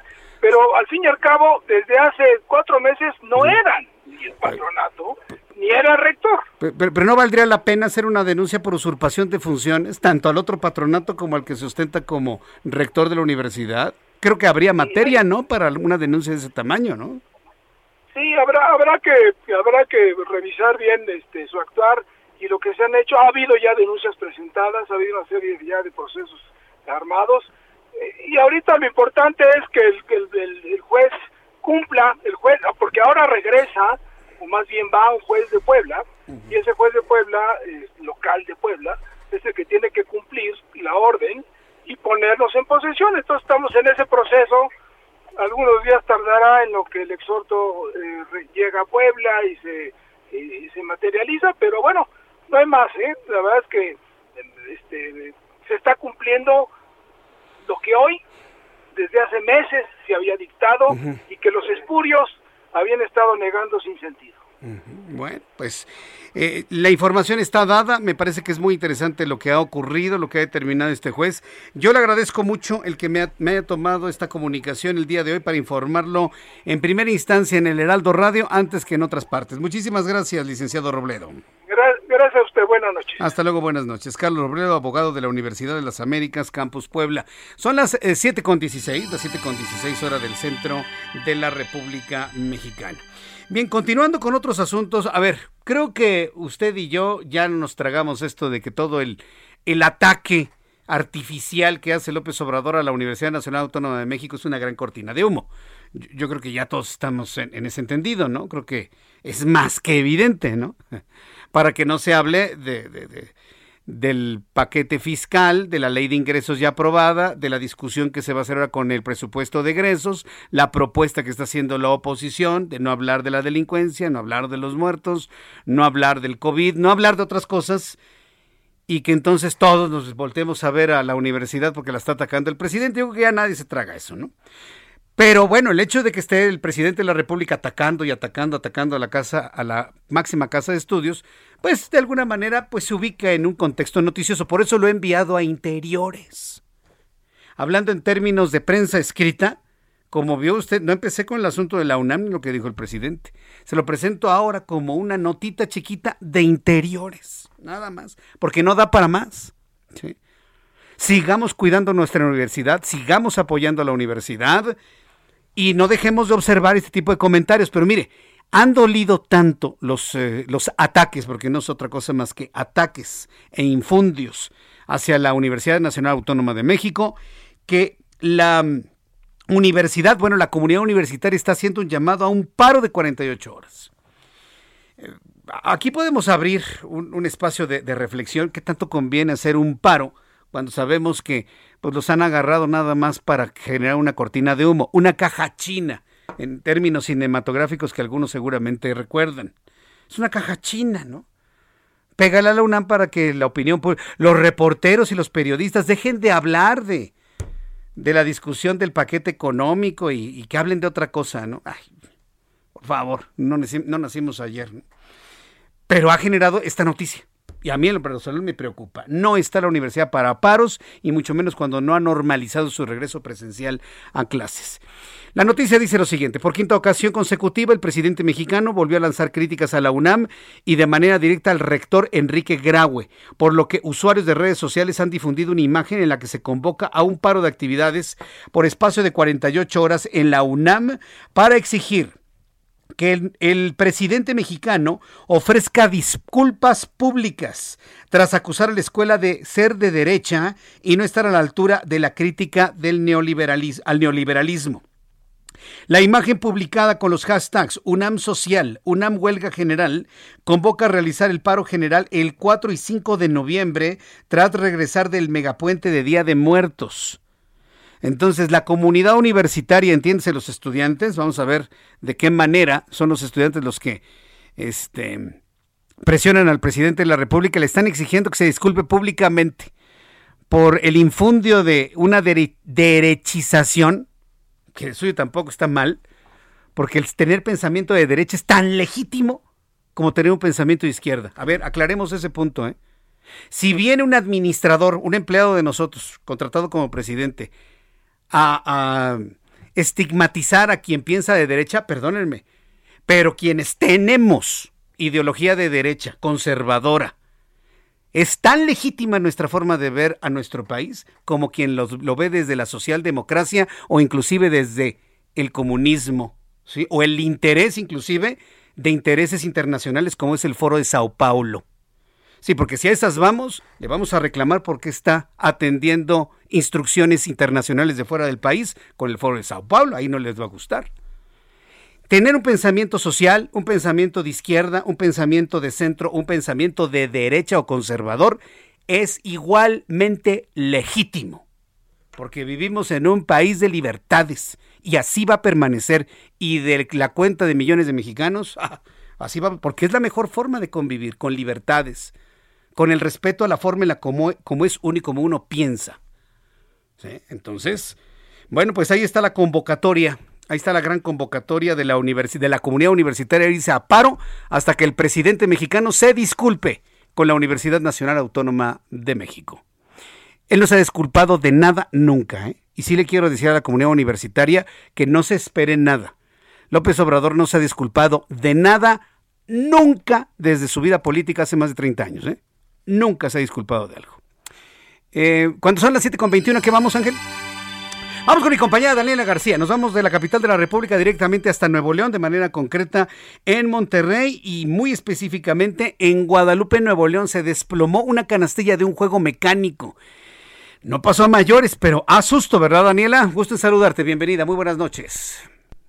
Buenas noches, Jesús Martín. Bien mencionas, un gran susto se tuvo el día de ayer en la Expo Guadalupe cuando se cayó un teleférico de un juego mecánico que, como mencionabas ya, pues dejó cuatro personas heridas que afortunadamente se reportan eh, pues fuera de peligro, con algunas heridas, pero fuera de peligro totalmente. Y bueno, pues esto ocurrió, como te comentaba, ayer martes por la noche en la Expo Guadalupe, por lo que ya hoy se iniciaron las investigaciones para deslindar eh, pues responsabilidades. En específico, ya la alcaldesa del municipio de Guadalupe Cristina Díaz Salazar, eh, dio a conocer los primeros avances de las investigaciones y aseguró que tres juegos mecánicos de la empresa Juegos Manso fueron ya retirados de la Expo Guadalupe y el área de los juegos estará clausurada hasta que finalicen las investigaciones. Esta área pues deberá seguir cerrada hasta que se garantice la seguridad de los asistentes a la feria, así como el funcionamiento óptimo de los juegos mecánicos, fue lo que comentó la alcaldesa. También reveló que siguen con inspección en los 25 juegos que están instalados en esta expo y pues por lo pronto seguirán eh, pues, con las investigaciones, tanto protección eh, civil municipal de Guadalupe y protección civil del estado de Nuevo León. Detalló que la expo seguirá operando por el momento, recordemos es un espacio donde además se realizan conciertos y presentaciones de diferentes artistas y pues eso seguirá al menos hasta el momento abierto. Y bueno, mientras tanto la Fiscalía General de Justicia del Estado abrió también ya una carpeta de investigación, pero por las lesiones que sufrieron las cuatro personas y se tiene en calidad de detenido al operador de este juego. Se trata de un hombre de 19 años de edad que pues es, la única información que tenemos hasta el momento. Correcto. ¿Me permite, Jesús Martín, nada más comentarlo? Sí, Previamente ya la Expo Guadalupe se encontró en el ojo de la opinión pública después de que hace algunas semanas se registrara una riña en las instalaciones uh. del Jardín Cerveza durante un baile colombiano y también lamentablemente para los ciudadanos de Nuevo León nos recuerda que hace 10 años en esta misma Expo Guadalupe se registró una balacera que terminó con un saldo de cinco personas muertas y un elevado número de personas lesionadas. Afortunadamente, ayer no hubo eh, pues, personas que perdieron la vida, pero sí algunos lesionados. Correcto, Daniel, qué miedo, ¿eh? Entonces ir para allá. Gracias, Daniela García, por la información. Estaremos pendientes. Hasta luego, que te vaya muy bien. Bueno, cuando falta un minutito para que vayamos al corte comercial, son las 7.24. Quiero decir, a ver, mucha atención a todos aquellos, este, y digo, en, en, ese, en ese respeto a las ideologías, a quienes desde el centro, centro izquierda e izquierda pensaron que con Joe Biden se iban a abrir de par en par las puertas de Estados Unidos, decían, ¡ay! Donald Trump es un monstruo. Dígame cuándo Donald Trump declaró ser, dígame Donald Trump declaró cerrada la frontera de México a hombres y mujeres con eh, ilegales, sin papeles. De suyo lo hacía, pero lo hacía más Barack Obama y la administración demócrata de Joe Biden lo hace más que Donald Trump. Después de los anuncios, le voy a informar lo que hoy ha declarado el embajador de Estados Unidos en México. Ha determinado que la frontera con Estados Unidos está cerrada a los ilegales. ¿Y qué es un ilegal? Alguien que quiere entrar sin pasaporte, sin visa, sin documentos, sin identificación a ese país. Sea mexicano, centroamericano, sudamericano, de donde sea. Regreso con esto después de los anuncios. Escuchas a Jesús Martín Mendoza con las noticias de la tarde por Heraldo Radio, una estación de Heraldo Media Group. Heraldo Radio. La HCL se comparte, se ve y ahora también se escucha.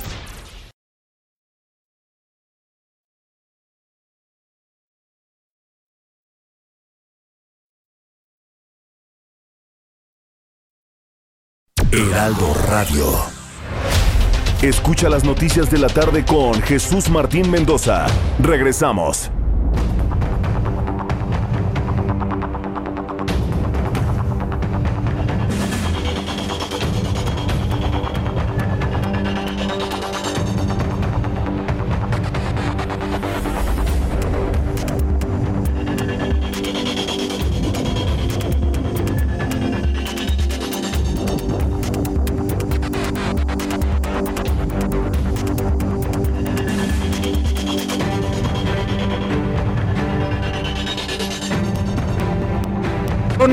Ya son las 7.30, las 7.30 hora del centro de la República Mexicana. Le platicaba al público que nos ve a través de YouTube en el canal Jesús Martín MX, que le estoy subiendo a través de mi cuenta de Twitter, arroba Jesús Martín MX, y, lo subo para que si usted lo quiere ver terminando nuestro programa de noticias y lo considere como una extensión de nuestro programa, un trabajo periodístico de la Dolce Vele. Es buenísimo, buenísimo. Hoy, hoy lo vi, fue subido hace tres días.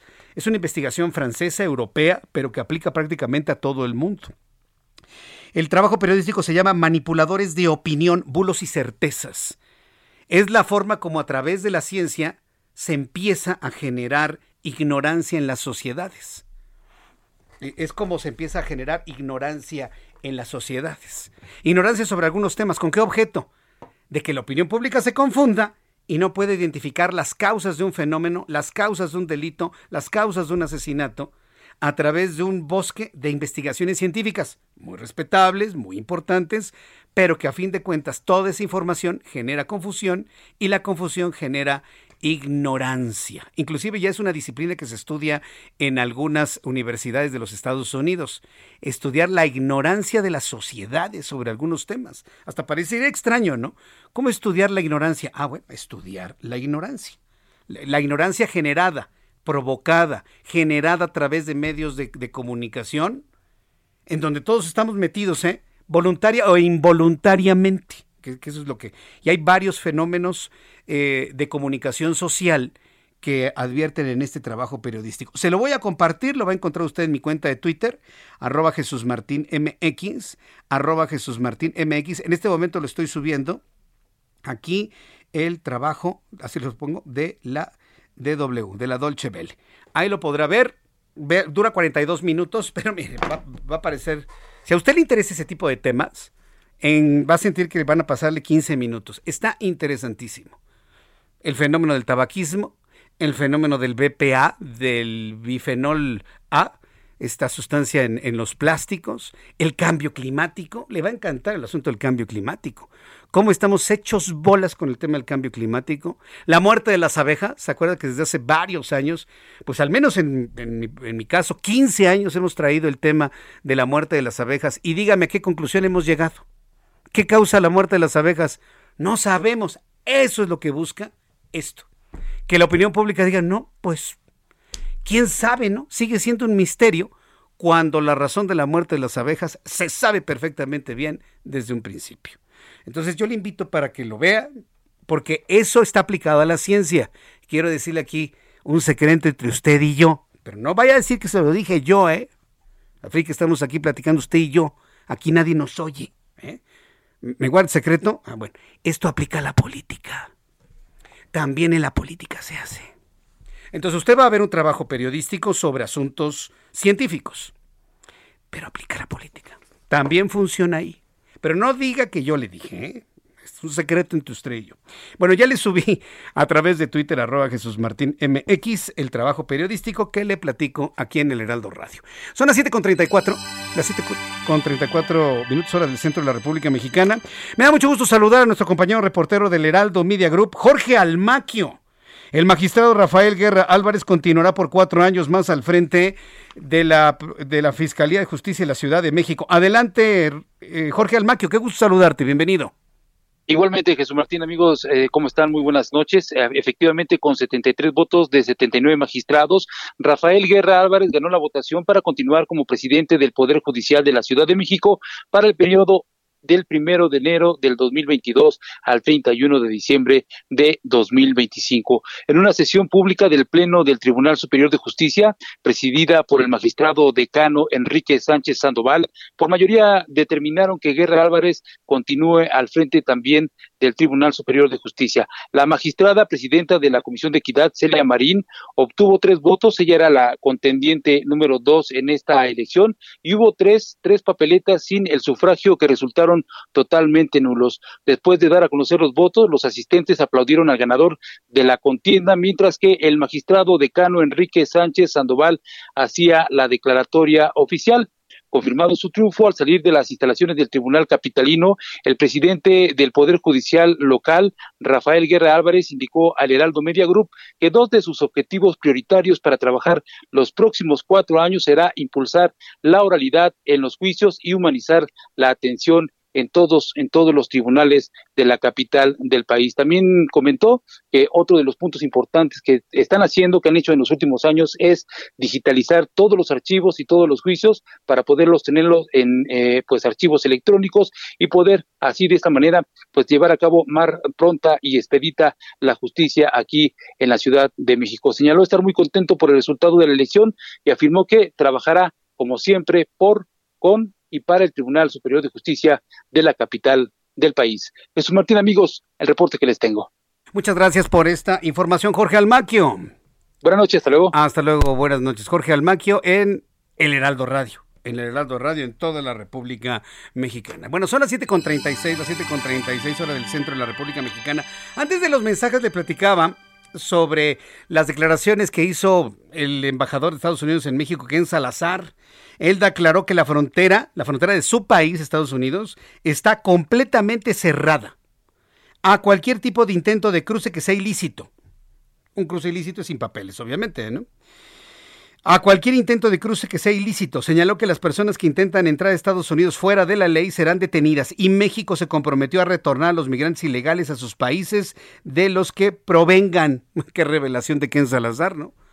¿En qué momento nos preguntaron como país? El compromiso es del gobierno mexicano, no de todo el país. El diplomático agregó que México y Estados Unidos están colaborando para investigar y proceder de manera legal contra las organizaciones que trafican personas porque ponen en riesgo a los migrantes. Es más o menos lo mismo que, dice, que dijo López Obrador. Les impedimos el paso en el sur para que no sean víctimas de la violencia en Tamaulipas. ¿eh? No, no, no olvides, no, ya. Les puede ir como en feria, ¿no? Y los agarraron a patadas y a palos en la frontera sur.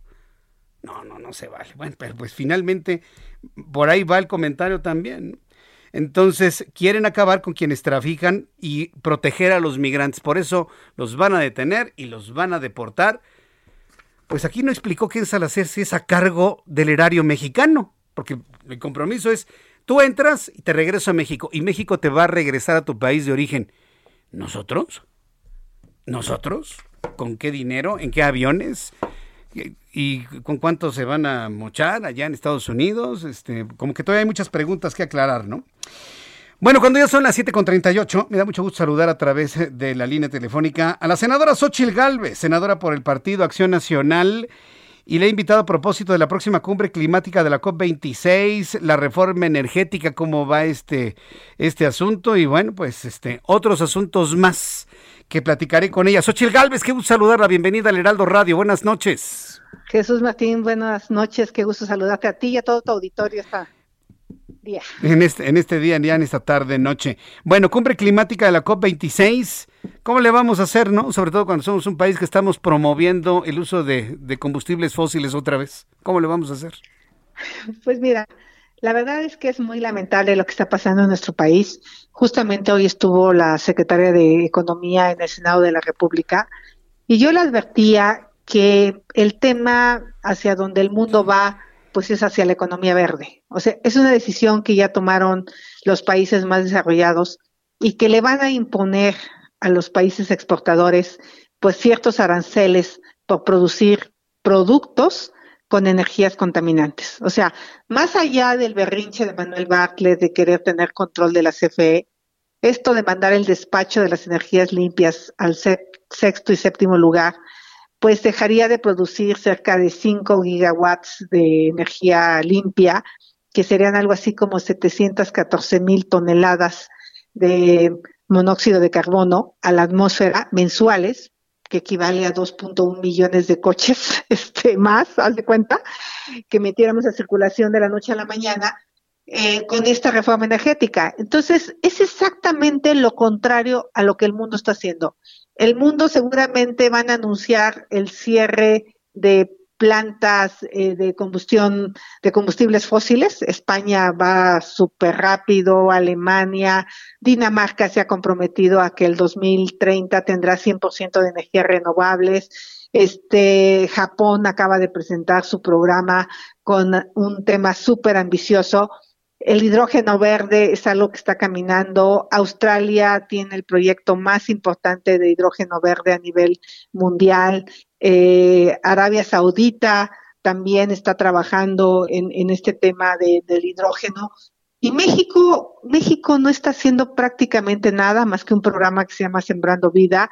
Algunos proyectos de los que nos habló hoy la secretaria que son un poco marginales, pero qué bueno que la CFE traiga esos proyectos, ojalá tenga el dinero para hacerlo, pero definitivamente México no lleva buenas noticias a la COP26. Pues yo, yo, no sé, ahorita que estaba escuchando todos los proyectos que tienen otros países, el nuestro es el combustóleo, ¿no? Para las termoeléctricas. Pues por una necesidad del presidente de utilizar las viejas refinerías para refinar un petróleo pesado que produce 40% de combustible por cada barril que refinamos. Para que te des una idea, en Estados Unidos con petróleo ligero generan 3% de cada barril en combustible. Por eso la necesidad de quemar ese combustible en la termoeléctrica de Tula. Y el diputado que le dijo, cuando Manuel Bartlett dijo que olía azufre, pues sí, efectivamente, si tú pudieras imaginar las cantidades de dióxido de azufre y partículas suspendidas que nos mandan al Valle de México es para que las familias se alarmaran. Eh, dice la OMS que 5 millones de fallecimientos en el mundo son causados por la contaminación. El planeta ya no tiene tiempo, se nos agota, el calentamiento global no se detiene, necesitamos políticas mucho más ambiciosas y es lo que esperamos que pase en Glasgow, que los países realmente se comprometan, no con mentiras, no con choros, llegó el momento de la verdad, porque el 2050 está a la vuelta de la esquina, o sea, eh, nos quedan siete años para tomar decisiones y acciones contundentes y en el caso de México, pues el incumplimiento eh, eh, en la reducción de emisiones es tremendo. bueno, pues tenemos ahí entonces ese, ese reto. Y en el tema de la reforma energética, ni hablar, ¿no? ¿Cómo, va ese asunto, Xochitl Galvez? Yo estoy segura que esa reforma no va a pasar. Que no va a pasar. Eh, no va a pasar porque yo se los he dicho a la gente, hay que ser muy perverso para que una reforma que le beneficie al país, yo como senadora la votar en contra de verdad que por más que he tratado de encontrarle alguna bondad, es una reforma que está basada en la mentira. Para empezar, ellos dicen que los mexicanos pagan una tarifa de 5 pesos con 20 centavos. Falso.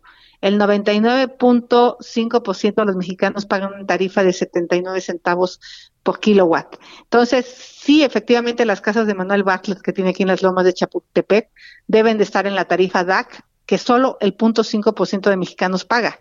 O sea, obviamente las grandes residencias sí pagan a ese precio eh, eh, la electricidad. Entonces, es una reforma que se basa en mentiras.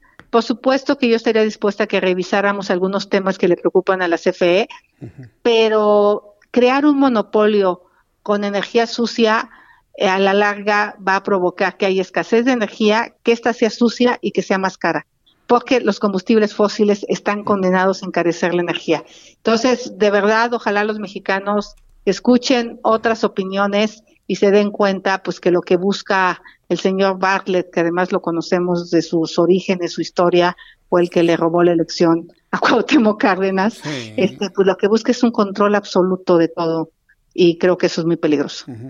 Dice Barlet que si se aprueba la reforma, la luz va a ser más barata, pues a lo mejor en su casa, ¿no? Porque yo, yo no, no, veo de qué manera, ¿no? En un monopolio pueda bajar el precio de la energía eléctrica, Xochitl. Este gobierno pudo haber bajado la energía eléctrica y no lo hizo. Decidió recalcular las tarifas para no tener un impacto positivo cuando el gas estuvo muy barato. Desafortunadamente, por no tener coberturas, tuvieron que pagar gas carísimo y CFE tuvo pérdidas millonarias que muchos mexicanos tenemos que pagar. Hay un mal manejo de la CFE. Las plantas de la CFE son muy obsoletas, muy viejas, muy ineficientes. No hay manera como ingeniera que yo pueda eh, entender que van a generar energía más barata. El sector privado participa y participa bien. Si hay algún empresario que hizo un mal negocio o que está violando la ley, pues que le retiren la concesión, que lo multen, que lo metan a la cárcel, pero no pueden acabar con todo un tema del Servicio Eléctrico Nacional, nada más del mercado eléctrico mayorista o nacional, nada más por la voluntad de Manuel Bartlett, por algunos enojos que tiene. Cuando quiera Manuel, nos sentamos a hablar eh, técnicamente, aunque no creo que él pueda, pero alguno de sus ingenieros para analizar estas cifras. Xochitl Gálvez, ¿por qué tiene tanto poder Manuel Bartlett? Me sorprende mucho. Nunca como en tiempos de, de los ochentas lo tiene ahora. ¿Por qué? ¿Qué es lo que, lo que visualizan ustedes los partidos de oposición? Pues Manuel Bartlett es contemporáneo del presidente en el PRI. Ayer que se quejaban tanto los senadores de Morena del PRI, del PRI, pues hay cerca de 25 senadores de Morena que vienen del PRI. Uno de ellos es Manuel Bartlett. Eh, este, entonces, seguramente hubo una coincidencia en las juventudes del presidente Andrés Manuel López Obrador con Bartlett cuando ambos militaban en el PRI. Y algo los unió de una manera tremenda que hoy el presidente pues se ha vuelto su hombre de confianza. Pero yo realmente creo que una persona que es capaz de violentar los datos de una elección, pues no puede ser una persona confiable, con todo respeto. Bien, Xochitl Galvez, lo último quiero preguntar en esta entrevista es, ¿sí de verdad ya esto es un destape? ¿Xochitl Galvez va por la jefatura de gobierno de la Ciudad de México en 2024? Por supuesto que sí, mm. este, por supuesto que es un proyecto que he planteado de la manera más sincera posible. Me lo han preguntado y lo he dicho públicamente creo que la gente le molesta que los políticos digamos, ay, no, estoy pensando en otra cosa. Por supuesto que estoy dedicadísima a ser senadora. No he faltado una sola sesión en los últimos, en los tres años que llevo de senadora. Eh, eh, pero sí, por supuesto que tengo una propuesta súper innovadora de una ciudad que resuelva el tema del agua. Hoy lo que te digo, no puede ser que caiga tanta agua y esta vaya a parar al drenaje profundo a Tula. No puede ser que tengamos el tráfico que tenemos y no encontremos una alternativa de movilidad. Y definitivamente el tema del empleo en la ciudad ha hecho crisis. La gente no está encontrando empleo porque hemos perdido una vocación productiva para la ciudad.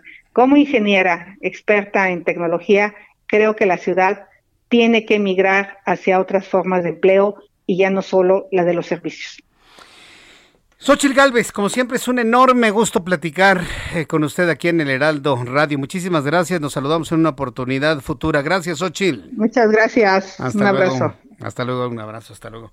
Bueno, pues, a mí sí me sorprendió eso, ¿eh? Mientras otros, otras partes del mundo están presentando a la opinión pública sus avances de energías limpias, el hidrógeno verde y todo este asunto, nosotros con combustóleo, no bueno, combustóleo la basura que resulta de la refinación de petróleo para ser quemado en termoeléctricas. Para, atrás y más rápido. ¿eh? Bueno, son las 7.48. Me da mucho gusto saludar en este día Mariano Riva Palacio con Bienestar H. Mi querido Mariano, qué gusto saludarte. Bienvenido. Muy buenas tardes, noches ya. Igualmente, querido Jesús Martín Mendoza. Muy buenas noches, amigos del Heraldo Radio. Fíjate, Jesús, que hoy vamos a hablar sobre las famosas tiendas de abarrotes. Tú las conoces, todo mundo conocemos una tienda de abarrotes, vaya pues, las tienditas de la esquina, que tú sabes que hay muchas prácticamente en cada cuadra de miles colonias de, de, nuestro país. Y cómo la pandemia Jesús ha venido afectando su supervivencia. Las famosas tiendas de abarrotes juegan un papel importante en el desarrollo de la economía de las comunidades y de México. Y es que según datos, Jesús, hay datos muy interesantes que voy a compartir contigo de la Alianza Nacional de Pequeños Comerciantes, LAMPEC, los pequeños comercios en el país son capaces de generar más de 300 mil millones de pesos al año. Es una cifra impresionante, Jesús.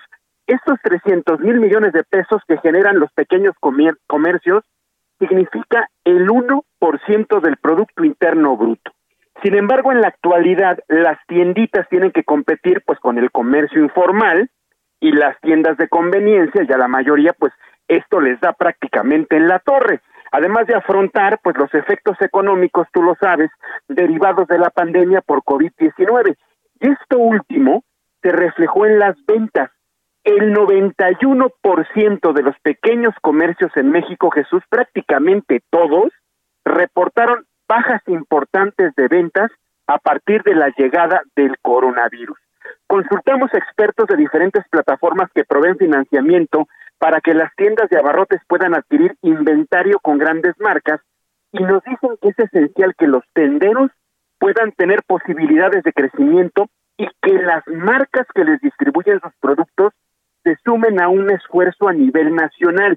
Los expertos Jesús también nos dicen que una de las principales razones por, la que, por las que a los establecimientos chiquitos les cuesta crecer, primero es por el mal manejo de su administración, tanto del flujo de efectivo de la tienda como de la gestión del inventario.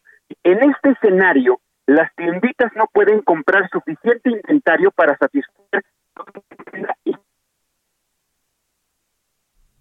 acuerdo con cifras que obtuvimos de tienda pago, el 75% de estos establecimientos no tienen suficiente dinero para comprar el inventario que necesitan. Por lo tanto, esto se traduce, se traduce en baja capacidad de crecimiento, bajas ventas y nuevamente problemas de desabasto. Por eso, si las tienditas cuentan con financiamiento y apoyo, tanto por parte de la iniciativa privada como por parte de las autoridades, pueden tener capacidad de compra adicional, regresar a sus niveles de venta favorables y tener la posibilidad de crecer. Dicen los especialistas que en particular, si este capital les permite conectarse con grandes marcas, pues así pueden surtir su negocio con mercancías altamente demandadas, pueden crecer. Dicen que de existir este tipo de apoyo, Jesús, las tienditas pueden aumentar hasta un 20% sus ventas. Usar tecnología móvil para recolectar el dinero sin la necesidad de cargar con efectivo. Su línea de crédito se gestionaría a través del teléfono, Jesús y se reducirían costos por el uso de efectivo y se mejora la eficiencia en el proceso order to collection, que es decir, prácticamente pedir para llevar y adquirir todo este inventario. Así que Jesús Martín, amigos del Heraldo Radio, así como hemos platicado a lo largo de un año de muchos sectores impactados por la pandemia, hoy tocó el turno de las famosas tienditas que necesitan urgentemente Jesús apoyos para evitar para evitar que desaparezcan, Jesús. Bueno, pues eh, veremos lo que dice el tiempo, porque ah, la vida cómo ha cambiado de una manera tan rápida. Pues mi querido Mariano, por favor, compártenos tus redes sociales, por favor. Claro que sí, querido Jesús Martín Mendoza, me pueden encontrar en Twitter, JM Riva Palacio, estoy para servirles, y en Facebook como Mariano Riva Palacio Yáñez, yo directamente contesto los mensajes y estar en comunicación con la gente que me sigue. Muchas gracias, Mariano. Que tengas muy buenas noches. Gracias, Jesús. Buenas noches a todos. Hasta luego, muy buenas noches. Cuando faltan siete minutos, seis minutos y medio para que sean las ocho de la noche, le doy a conocer los números de COVID-19. Eh, recuerde que yo le doy este servicio de darle a conocer la información oficial, ¿sí? La información oficial. Ya, este, eh, todos los datos que van más allá del medio millón seiscientos mil, seiscientos cincuenta mil muertos, bueno, eh, sumando, por ejemplo, todos los que han sido eh, declarados muertos por neumonías atípicas, ¿no? Y otro tipo de cosas. Pero bueno, los datos del día de hoy, Secretaría de Salud, 4.797 contagiados. Ayer fueron 4.500, hoy 4.797, casi 4.800. Un total de 3.793 este, perdón, 3.793.783 contagiados de manera acumulada. ¿Qué nota de ayer y hoy? Subieron los contagios. Número de muertos, 386, ayer 392, para un total de 287.274. Índice de letalidad se mantiene igual en 7.57%. Con esta información hemos terminado nuestro programa de noticias. Gracias por acompañarnos estas dos horas de información en el Heraldo Radio en todo el país.